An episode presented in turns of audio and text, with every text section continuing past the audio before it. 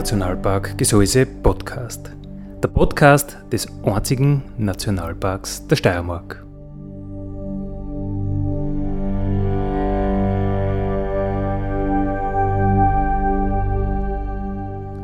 Alle zwei Wochen neu mit Themen aus dem Nationalpark Gesäuse und aus der Nationalparkregion. Daddy,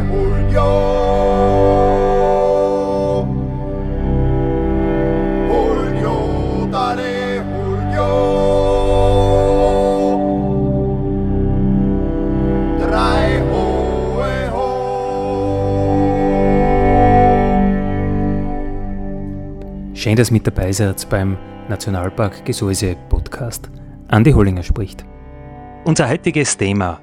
Nichts berührt uns wie das Unberührte, die österreichischen Nationalparks aus Sicht von Frau Bundesminister Maria Batek. Und zu Gast ist niemand geringerer als die Frau Bundesminister Batek. Herzlich willkommen.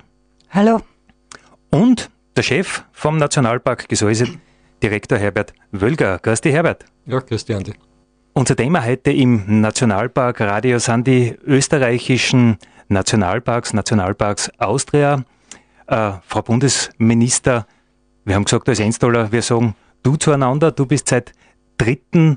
Äh, Juni Bundesministerin für Nachhaltigkeit, für Tourismus. Also du bist da unsere Nationalparkministerin.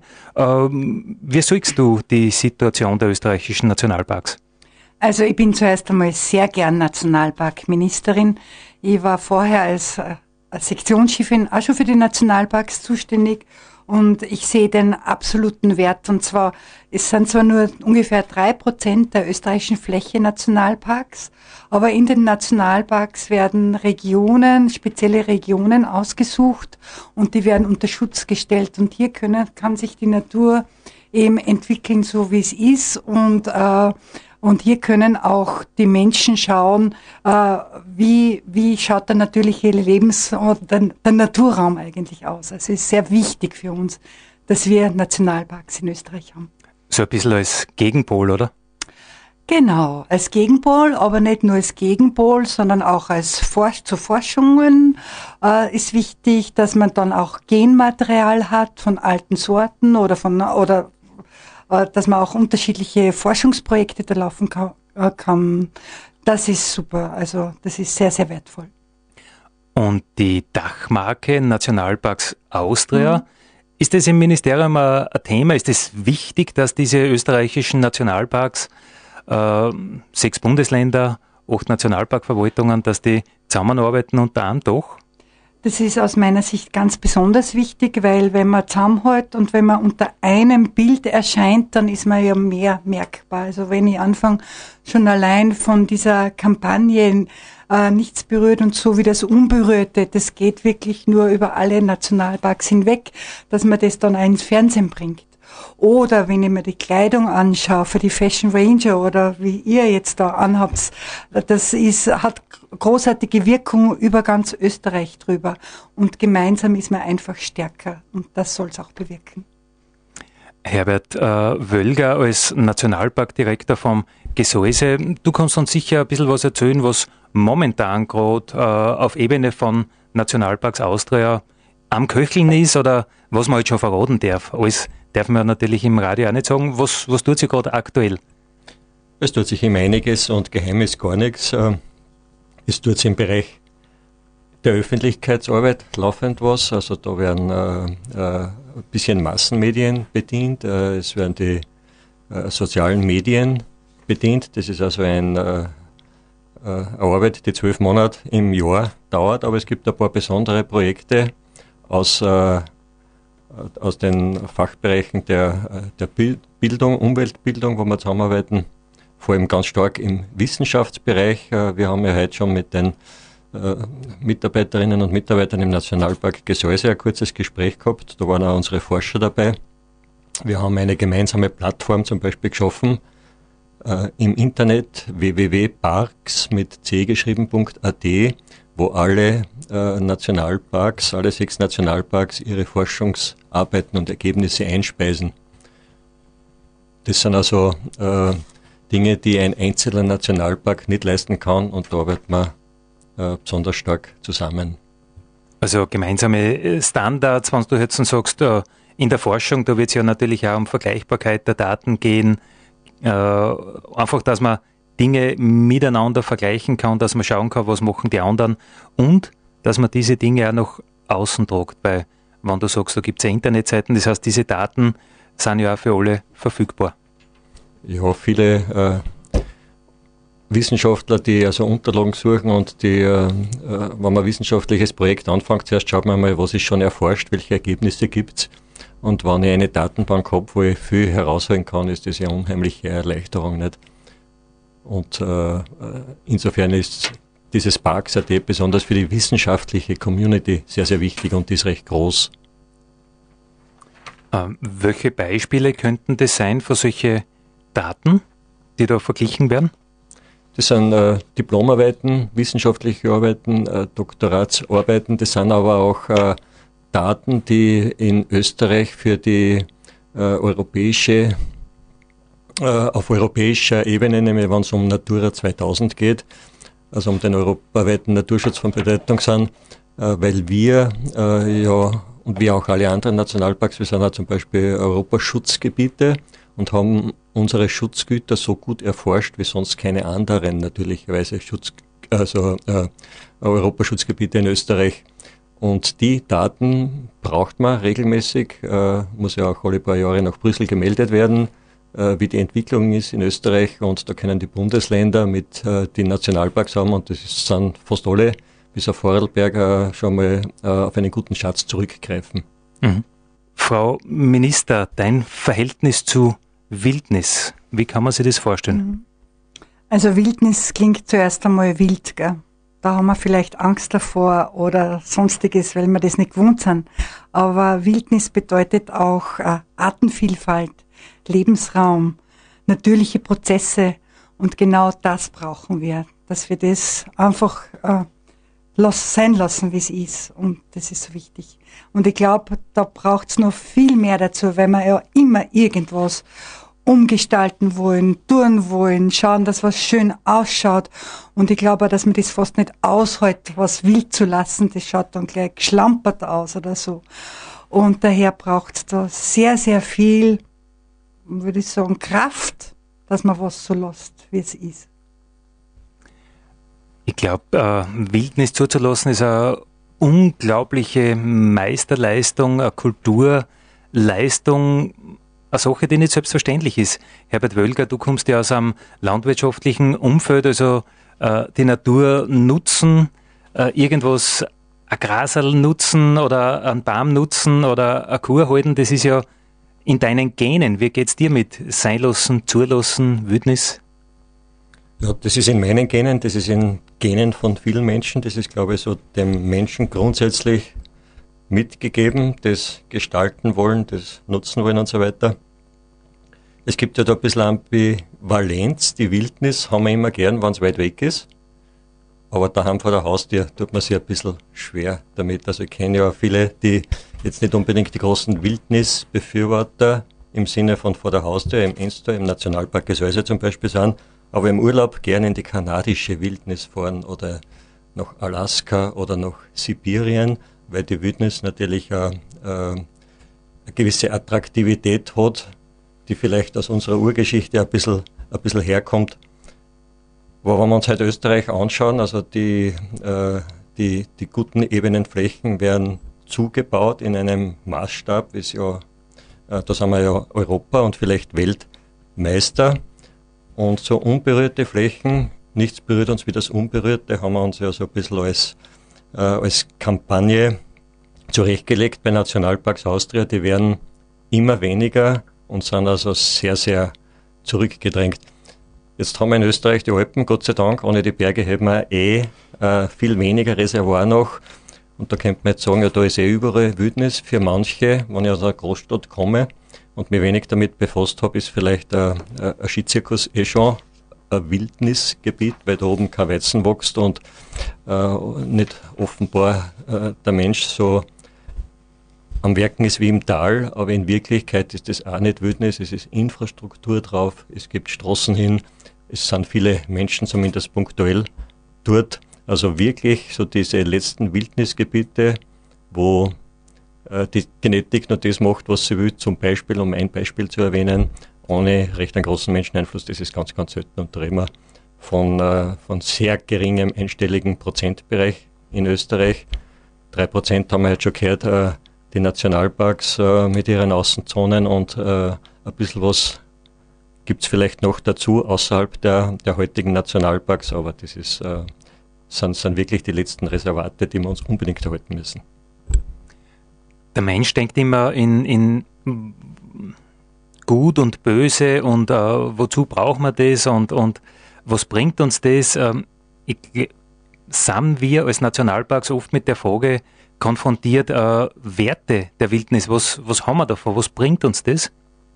Wir sollten uns das nicht fragen, aber freilich brauchen wir die Fragen und Antworten drauf, weil wir ja als Menschen immer alles argumentieren müssen und äh, äh, unterlegen müssen. Wir können nicht ganz einfach irgendwas einlassen oder nicht tun. Aber ich möchte vielleicht noch einen Aspekt einbringen zum Thema Wildnis. Äh, wir gestalten den Großteil unserer Umwelt recht intensiv und äh, sind dadurch auch verantwortlich dafür. Das heißt, überall, wo wir, äh, wo wir sind, haben wir ein gewisses Verantwortungsgefühl. Wenn ein Wildbach über das Ufer tritt, äh, dann nehmen wir das ja nicht hin als äh, Überflutung, sondern da fühlen wir uns ja verantwortlich. Wahrscheinlich haben wir zu wenig gemacht. Ja? Und das ist überall so, bis auf diese deklarierten Wildnisgebiete. Da können wir reingehen, da ist niemand verantwortlich, egal was passiert. Und das ist so ein bisschen äh, ein Psychotop vielleicht oder ein verantwortungsfreier Raum, den wir durchaus, glaube ich, auch brauchen. Und dann sind wir beim Thema Erholungs- und Erholungsraum, Räume, wo wir keine Verantwortung haben. Ähm, Frau Bundesminister, wenn ich jetzt ein, ein bisschen, naja, fast kritisch frage, das österreichische Kulturerbe, das haben wir eigentlich schon sehr, sehr gut verankert in den Köpfen, in den Herzen der Österreicher, der Stephansdom, die Lipizzaner, äh, was es da alles gibt, auf was wir Österreicher stolz sind, vielleicht auch das Wiener Kaffeehaus. Äh, wir österreichische Nationalparks, wir sagen immer, wir sind das Naturerbe Österreichs. Äh, ist das schon angekommen in den Köpfen, in den Herzen? Ich glaube, wir sind am Anfang, aber da ist schon noch ein bisschen was zum Tun. Ja, wir sind natürlich sehr stolz auf unsere Kulturgüter, aber wir sind auch sehr stolz auf unsere Landschaft und auf unser Land. Also das ist einmal das Grundprinzip. Zuerst denkt man das schöne gebirgige, waldreiche oder auch an die Ebene, an, das, an, an unser schönes Österreich. Und dann erst eigentlich ich halt an den Stephansdom und die Lipizzaner. Äh, ich glaube, äh, es ist auch wichtig, dass wir so ein schönes Naturerbe haben. Und zwar ähm, durch diese Artenvielfalt, von der ich schon gesprochen habe, durch den Naturschutz, die Umweltbildung und die Erholung, das sind äh, Werte, die jetzt noch viel mehr in den Vordergrund rücken. Wenn ich an den Klimawandel, an die Diskussion denke, fragen sich dann alle, können wir so viel Beton überhaupt haben? Das hitzt uns alles auf. Da sehen wir den Wert unserer Wälder wieder viel mehr.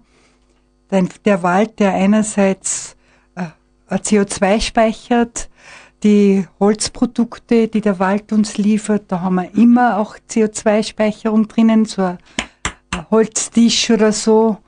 Da haben wir äh, wirklich äh, einen Wert diesbezüglich. Also ich glaube, dieses Naturerbe wird in unserer heutigen Zeit noch viel, viel mehr wert werden und mehr gesehen werden, was das, was das für unser Leben ausmacht. Herbert, wie siehst du das? Äh, haben wir da noch viel zu tun, um, um wirklich das Naturerbe für alle sichtbar zu sein? Oder ist das ein Stadt-Land-Gefälle? Immer mir Landeier, wir haben aber das Gefühl, naja, die Natur ist eh rundherum grün, und, und, und schön. Äh, vielleicht empfinden das Stadtmenschen ganz anders? Die empfinden es ein bisschen als äh, besonderer und, und spezieller, das ist schon klar, weil es von der schönen Natur halt ein bisschen weiter, naturgemäß weiter weg äh, wohnen. Aber ich glaube, den Wert grundsätzlich der Natur, der ist uns Österreichern schon äh, bekannt und, äh, und, und wird wertgeschätzt. Aber den besonderen Wert der Nationalparks, was den Nationalpark eigentlich ausmacht, äh, da müssen wir noch ein bisschen arbeiten dran. Da stehen wir am Anfang, so wie du das auch gesagt hast. Und deshalb gibt es auch diese Öffentlichkeitsarbeit der Dachmarke Nationalparks Austria. Ähm, wir werden noch viel zu oft verwechselt mit äh, Naturparks und äh, die verschiedenen Naturschutzkategorien haben wir halt oft zusammen, aber äh, den Nationalpark macht eben dieser Prozessschutz, wie es im Fachjargon heißt, also das Nichtnutzen und das Selbstüberlassen, die freie Entwicklung, das freie Spiel der Kräfte, das Let It Be der Beatles und äh, das müssen wir halt noch ein bisschen mehr ausposaunen, aber da sind wir auf sehr guten Weg. Äh, das ist auch der richtige äh, Moment, glaube ich, um äh, uns von Seiten der Nationalparks Austria beim Ministerium zu bedanken für die Unterstützung, an die, über die Medien an die Bevölkerung zu treten. Das kostet einen Haufen Geld. Und das könnten wir uns aus den Nationalparksbudgets nicht leisten, wenn wir nicht von Bund und Europäischer Union da eine riesengroße Unterstützung hätten, um das zu tun. Also herzlichen Dank an der Stelle. Und ich glaube, äh, das ist gut eingesetzt, diese Mittel. Und wir sind relativ erfolgreich, weil die Wahrnehmung der Nationalparks steigt. Das Einste, glaube ich, ist ein Graben, wo Frauen stark werden, stark sein müssen, oder? Wie war dein Werdegang, deine, deine Karriere? Darf ich dir das. Fragen? Also ich würde das Enster jetzt nicht als Graben bezeichnen. Für mich ist es ein sehr breites, wunderbares Tal. Aber bitte, das ist immer im, im Auge des Betrachters offenbar. Ja, ich bin äh, in einer sehr kleinen äh, Gemeinde aufgewachsen als Bauerntochter, Bergbauerntochter. Bin eine von neun Geschwistern. Äh, ich bin da aber sehr, äh, hab, wir haben sehr liebevolle Eltern gehabt die, das einzige Ziel von unseren Eltern war, dass die Kinder das Beste lernen, was sie nur vermögen. Und sie haben alles drauf gesetzt, dass wir die beste Ausbildung kriegen. Und äh, es ist großartig, wenn man solche Eltern hat. Ich weiß, dass man sie Eltern nicht aussuchen kann. Und, aber der beste Spruch ist, man kann nicht vorsichtig genug sein bei der Auswahl seiner Eltern, dann versteht man wieder, was da dahinter ist. Also ich bin äh, in Mosheim geboren, bin in Steinach ins Gymnasium gegangen und nach dem Gymnasium bin ich nach Wien an die BOKU und habe dort Forstwirtschaft studiert, weil man als Bauerntochter hat mir ja der Wald immer besser gefallen, die Waldarbeit besser gefallen wie die landwirtschaftliche Arbeit. Und deswegen habe ich mir eine Forstwirtschaft ausgesucht. Ich war sehr gut in Mathematik und in diesen äh, naturwissenschaftlichen äh, Gegenständen, die haben mich mehr interessiert. Und ich habe auch in der Forstwirtschaft ein bisschen mehr technische Fächer gesehen. Also so naiv bin ich quasi in dieses Forstwirtschaftsstudium hineingegangen.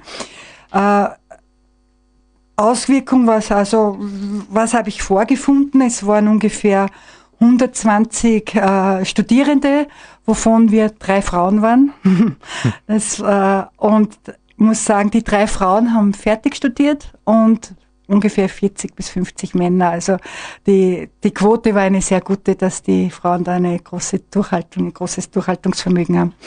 Ähm, ja, so war mein Weg. Es war dann relativ schwierig oder eigentlich gar nicht möglich in der Forstwirtschaft eine Arbeit zu bekommen, weil man mir das offenbar nicht zugetraut hat, beziehungsweise weil das Risiko oft für Forstbetriebe zu groß erschienen ist, eine Frau zu beschäftigen, weil die konnte ja schwanger werden und das war ja dann alles schade um die ganze Ausbildung und um alles, was man da investiert hat. Daher hat sich ein anderer Weg für mich geöffnet und das war äh, im Endeffekt ein sehr guter Weg. Ich habe eine äh, Stelle angeboten bekommen im Ministerium damals in der Gruppe Wildbach und Lawinenverbauung. Ich muss dazu sagen, ich wollte das nie studieren, weil das ein sehr, sehr schweres Studium war. Ich habe aber dann die entsprechenden Prüfungen nachgemacht, weil das ist die Voraussetzung, dass man dort arbeiten kann. Und es war großartig, diese Arbeit dort. Es war so eine vielfältige großartige Arbeit. Ich bin dann Mitte 30, habe ich meine erste Führungsposition gehabt. Ich habe eine Gebietsbauleitung geleitet, die in Wiener Neustadt. Äh, das ist, kann man verstehen. Also die Enstaller kennen das. Die Gebietsbauleitung der Wildbach- und Lawinenverbauung sitzt eh da in Litzen. Sie wissen, dass wir da Arbeiter haben, dass wir da Projekte planen. Das war alles in meinem Aufgabenbereich. Und nur um zu illustrieren, das war damals eine ganz andere Zeit, wie äh, meine Arbeiter erfahren haben, dass sie eine Frau zur Chefin kriegen, haben sie im ersten, in der ersten Reaktion gesagt, oh, da gehen wir nicht mehr auf die Baustelle, das, das brauchen wir echt nicht. Und äh, im Endeffekt habe ich dann, war ich acht Jahre Gebietsbauleiterin und sie wollten mich dann nicht mehr äh, weggehen lassen, weil, weil es wirklich so ein großartiges Team war und weil wir so eine sehr schwierige Situationen gemeistert haben. Wir haben große Hochwasserkatastrophen zu bewältigen gehabt und das ist wirklich äh, sehr, sehr intensiv.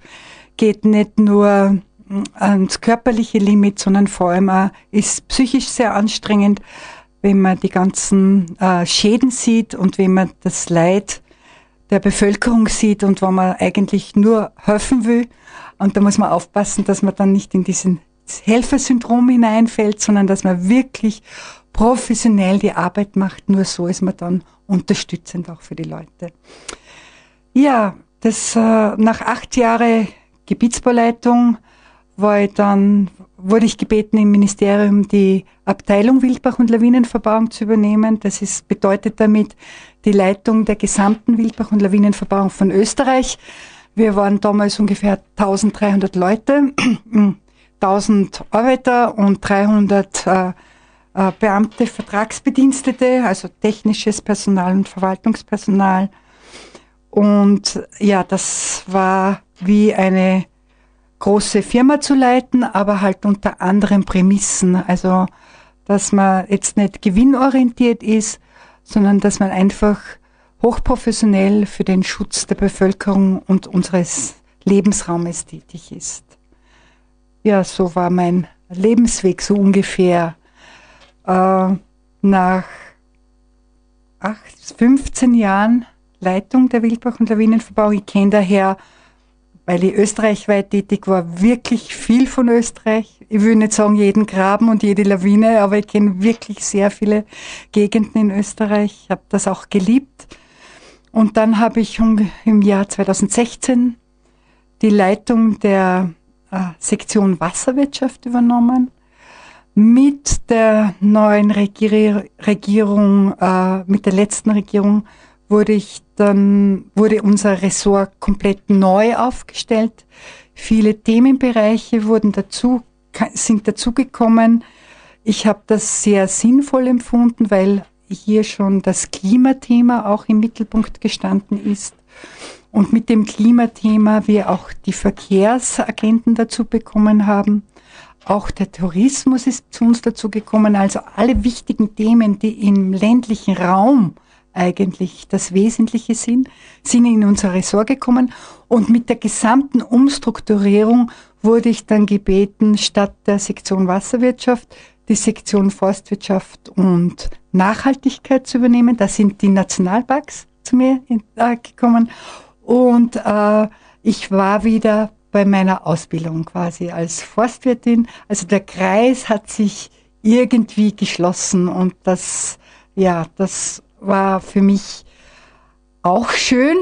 Und die ganz ungewöhnlichste äh, äh Lebenswende äh, ist eingetreten jetzt mit Juni, äh, dass ich jetzt eine äh, Ministerin dieser äh, Fachregierung sein kann. Eine ganz große Ehre für mich, ähm, eine, auch eine große Herausforderung, aber auch, ich mache das sehr gern wirklich, ich muss sagen, ich mache das echt gern.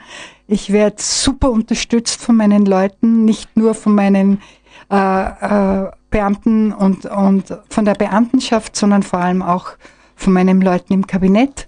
Ich glaube, wir arbeiten da großartig zusammen. Wobei ich natürlich weiß, dass das äh, etwas leichter ist, weil das ja eine Zeitbegrenzung hat. Also genaue Rahmenbedingungen. Unter diesen Rahmenbedingungen haben wir zu arbeiten. Wir haben für Sicherheit zu sorgen, dass Stabilität im Land und dann übergeben wir das wieder sehr gerne einer gewählten Regierung.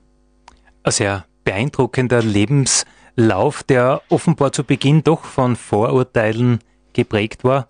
Aber wenn man von der Wildbach-Verbauung kommt und mit den Arbeitern, äh, die da wirklich äh, am Bau arbeiten, zusammenkommt, dann traut, äh, wird an einiges zugetraut. Offensichtlich, offensichtlich, ja. offensichtlich. Maria, du warst heute im Nationalpark Gesäuse unterwegs, hast da hm, ein bisschen einen Überblick an groben, hm, flüchtigen Überblick verschaffen können. Was hast du alles gesehen und äh, wie hat es dir gefallen? Ja, es war super. Das Wetter war einmal traumhaft. Danke, Herr Direktor, dass du ein super Wetter gemacht hast. Aber ja. wir waren zuerst einmal, wir sind über Hiflau gekommen, das war schon der, die Anreise war schon so wunderbar. Und wir sind dann empfangen worden von den Leuten vom Nationalpark, sehr lieb. Dann habe ich mal meinen ökologischen Fußabdruck gemessen. Ich muss sagen, zwar ein Viertel äh, Welt brauche ich, was nicht sehr super ist. Wobei der durchschnittliche Österreicher liegt so bei drei. Wirklich? Ja, ja, ja. ja aber ich habe mir gedacht, ich kann schon noch sehr arbeiten an mir. Aber bitte, danke trotzdem für diese unterstützenden Worte. Dann haben wir uns das Kino, also das Wasserleben angeschaut. Sehr beeindruckend, was im Wasser da alles vorkommt. Ich finde die Präsentation also toll. Normalerweise sehe ich das nur unter Mikroskop. Ich habe das natürlich schon oft gesehen. Aber dass das dann so übertragen wird auf die Leinwand und dass man das so, äh, so wirklich äh, super sieht. Ich habe gehört, dass das wichtig ist für die Kinder, weil die nicht gut Mikro, ins Mikroskop reinschauen können. Also das ist großartig äh, gemacht. Und was mir am allerbesten gefällt, ist natürlich der Weidentum. Ich bin gewohnt, dass die Nationalparks so riesige Zentren haben, richtig, also Ausstellungszentren, die in der Gegend, äh, würde ich nicht sagen, klotzen, aber vor, vor sehr, sehr prominent dort stehen. Und der Weidendom ist sowas Natürliches.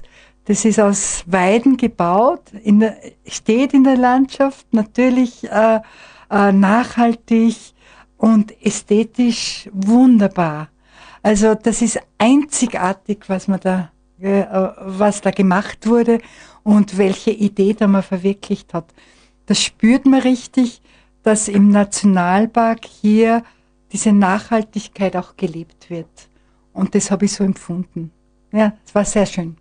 Also bei alle Ausstellungen, bei alle hm, öffentlich zugänglichen Dinge sagt unser Chef oder der Herbert Wölger sagt immer, naja, äh, alles darf man den Leuten nicht sagen, nur ein bisschen was, gerade so viel, dass neugierig werden, weil die sollen ja ausgehen.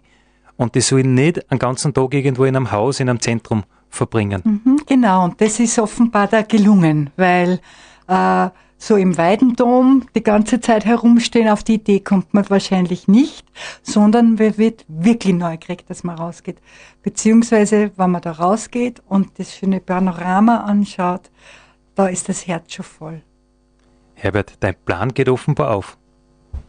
Ja, sehr gut. Äh, solche Aussagen freuen mich natürlich. Also, der Weidenstamm steht bei uns für die Demut. Da darf ich jetzt den Kollegen Osebik David zitieren vom Tourismusverband. Und da sieht man wieder, wie nah verwandt er mit den Nationalparkideen ist. Da sagt also einer in seinem Gesäuse-Manifest, ist ein Ausdruck die Demut. Die Demut braucht man vor der Natur, braucht man vor dem Berg, gerade in unserer auch nicht immer ungefährlichen Gegend. Und wenn man demütig genug ist, dann wird einem die Gnade zuteil. Da kommt jetzt vielleicht ein bisschen durch im Hintergrund, dass wir Stift. Stift benachbart haben. Aber so ist es. Und ich glaube schon, dass so dieses äh, Weidendom Erlebniszentrum als äh, Nationalparkzentrum ein bisschen für dieses Wort der Demut einsteht.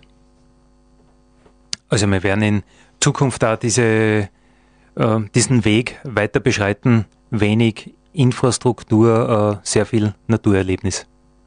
Ja, wir, äh, die Nationalparks grundsätzlich stehen ja für infrastrukturfreie Natur und unser Erlebniszentrum ist ja mitten im Nationalpark, ist ein bisschen eine andere Situation. Wenn ich einen Ort in der Nähe habe, wo ich ein großes Zentrum habe, steht das nicht im Nationalpark. Natürlich möglichst wenig Infrastruktur, möglichst viel Natur mit äh, wenig Fremdkörper ganz einfach drinnen. unberührt. Ähm, Nationalparks und Tourismus, eine Frage an euch beide. Äh, wo seht ihr die Synergien? Wo passt es gut zusammen? Wo sind aber auch die Knackpunkte? Ja, der Tourismus ist jetzt bei uns auch im Ressort und wir haben den Plan T erarbeitet, also die Tourismusstrategie. Und in dieser Tourismusstrategie, da war es mir noch damals als Sektionschefin ganz viel wert, dass auch Nationalpark drinnen enthalten ist. Und wir haben dann einen eigenen Termin vereinbart, die Sektionschefin für Tourismus und ich. Wir haben uns zusammengesetzt und haben gesagt, ja, äh, Wald ist wichtig, und Na Nationalparks sind wichtig. Und was für Ergebnis haben wir? Wir haben das vorhin besprochen. In unserer Tourismusstrategie ist äh, Nationalpark enthalten, also dass das ein integrierender Bestandteil ist. Und im Gegensatz dazu, wenn ich wieder zurückkomme auf das Kulturerbe, offenbar hat der Herr Direktor nicht das Burgtheater drinnen im Plantier entdeckt. Also hier sieht man wieder, dass das wirklich auch gelebt wird, auch in diesen strategischen Überlegungen unseres Hauses. Ganz, ganz wichtig ist, dass Nationalparks da auch eine große Rolle spielen. Frau Bundesminister, wir sind fast am Ende unserer Sendung. Darf ich Sie um ein Schlusswort, um ein Resümee bitten? Ja, unsere Nationalparks sind wirklich wahre Schätze und wir alle haben Verantwortung dafür. Und es braucht einmal vor Ort super Fachleute mit einem großen Herz. Das habe ich heute erlebt. Danke für den tollen Nachmittag. Es braucht natürlich auch Geldgeber von der EU angefangen bis zum Bund, den Ländern und vielen Kooperationspartnern. Das ist wichtig. Aber es braucht vor allem auch Besucherinnen und Besucher. Und ich würde mir wünschen, dass das jetzt wieder mein Anstoß ist, dass die Leute daheim sagen, so, jetzt gehe ich wieder mal Nationalpark besuchen. Ja, der Herbst ist die beste Jahreszeit, ich glaube, einem Nationalpark. Besuch in alle österreichischen Nationalparks in den nächsten Tagen, Wochen steht überhaupt nichts entgegen.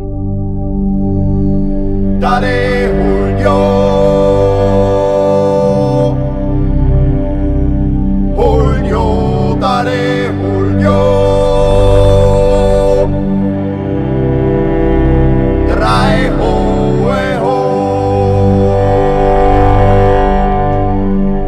Das war der Nationalpark Gesäuse Podcast für heute. Ich freue mich, wenn ihr wieder mit dabei seid in 14 Tagen. Vielen Dank.